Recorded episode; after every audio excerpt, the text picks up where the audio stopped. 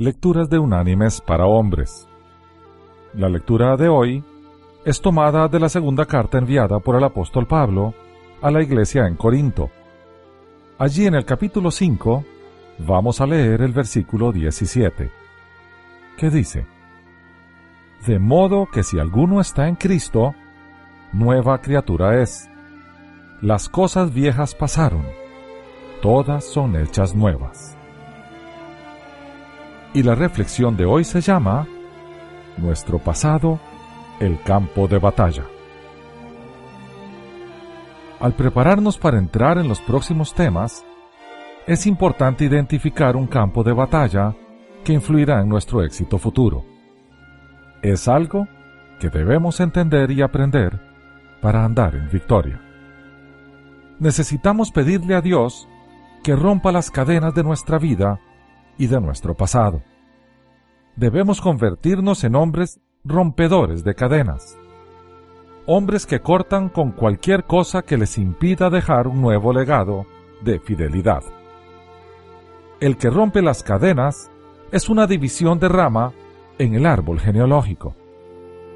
Dios lo usa para terminar un legado de rebelión contra Él, que pudo haber aprendido de sus padres y abuelos deja un legado de fe, fidelidad y bendición a sus hijos y nietos, dándoles un nuevo modelo de obediencia a seguir. Las generaciones familiares irán alejándose de Dios a menos que alguien decida romper la cadena, se plante y cambie las cosas. Nuestros padres no fueron perfectos. Como todos los demás, son seres humanos imperfectos, pecadores que cometen errores. Por su autoridad espiritual y posición de influencia en nuestras vidas, han producido un impacto en lo que somos, lo que experimentamos, lo que creemos y la dirección que tomamos al ir creciendo. No solo recibimos una naturaleza pecadora de ellos, que heredaron a la vez de sus padres, sino también el estilo de crianza en pecado normal para nuestra época. Solemos vivir en sus mismos caminos, influidos por los mismos errores e incluso batallamos con sus mismos problemas y adicciones. Ellos fueron modelados por sus padres y nosotros fuimos modelados por ellos. Si el modelo fue bueno y nos pasaron una vida llena de ejemplo sano en el Señor, entonces estadísticamente pertenecemos a un pequeñísimo y selecto grupo de hombres. Si el modelo no fue tan bueno, debemos liberarnos de nuestras debilidades familiares por el poder de Dios. Al buscarlo, confiar en Él y seguir sus pasos. No debemos culpar a nuestros padres por nuestros problemas. Ellos podrán haber influido en nosotros, pero ahora somos responsables de nuestros propios actos. La Biblia nos enseña a honrar a nuestro Padre y a nuestra Madre.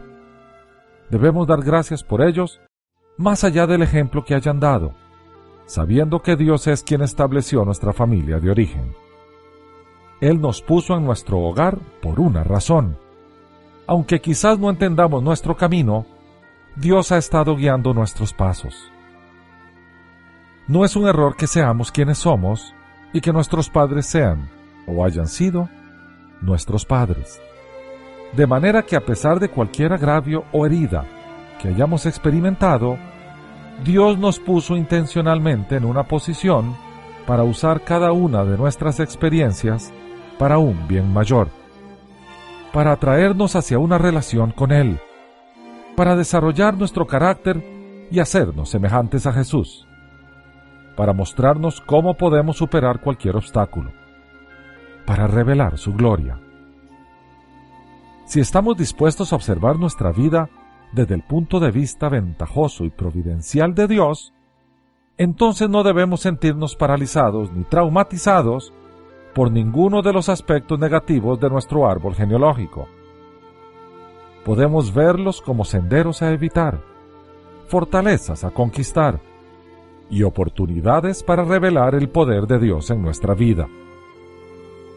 Podemos ser la persona que Dios haya puesto estratégicamente en nuestra familia para cambiar las cosas.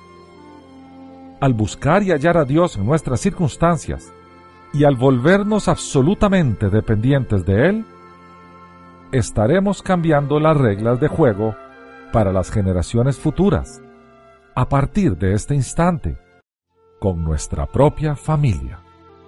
Es hora de romper las cadenas.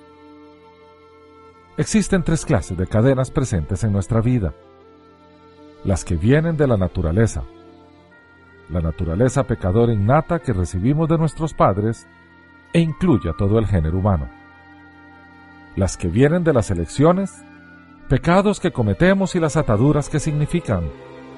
Y las que vienen de la crianza, ejemplos dolorosos, mentiras y tradiciones humanas que seguimos.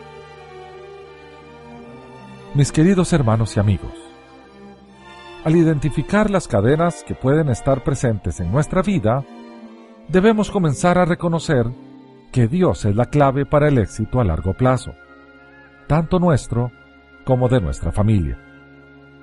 Él es el supremo rompedor de cadenas, sea de nuestra propia naturaleza o de una mala crianza con influencia destructiva, deberíamos darnos cuenta que entregar nuestra vida a Jesucristo y vivir la victoria que Él ya ganó mediante su muerte en la cruz son los cimientos para ser liberados de toda cadena.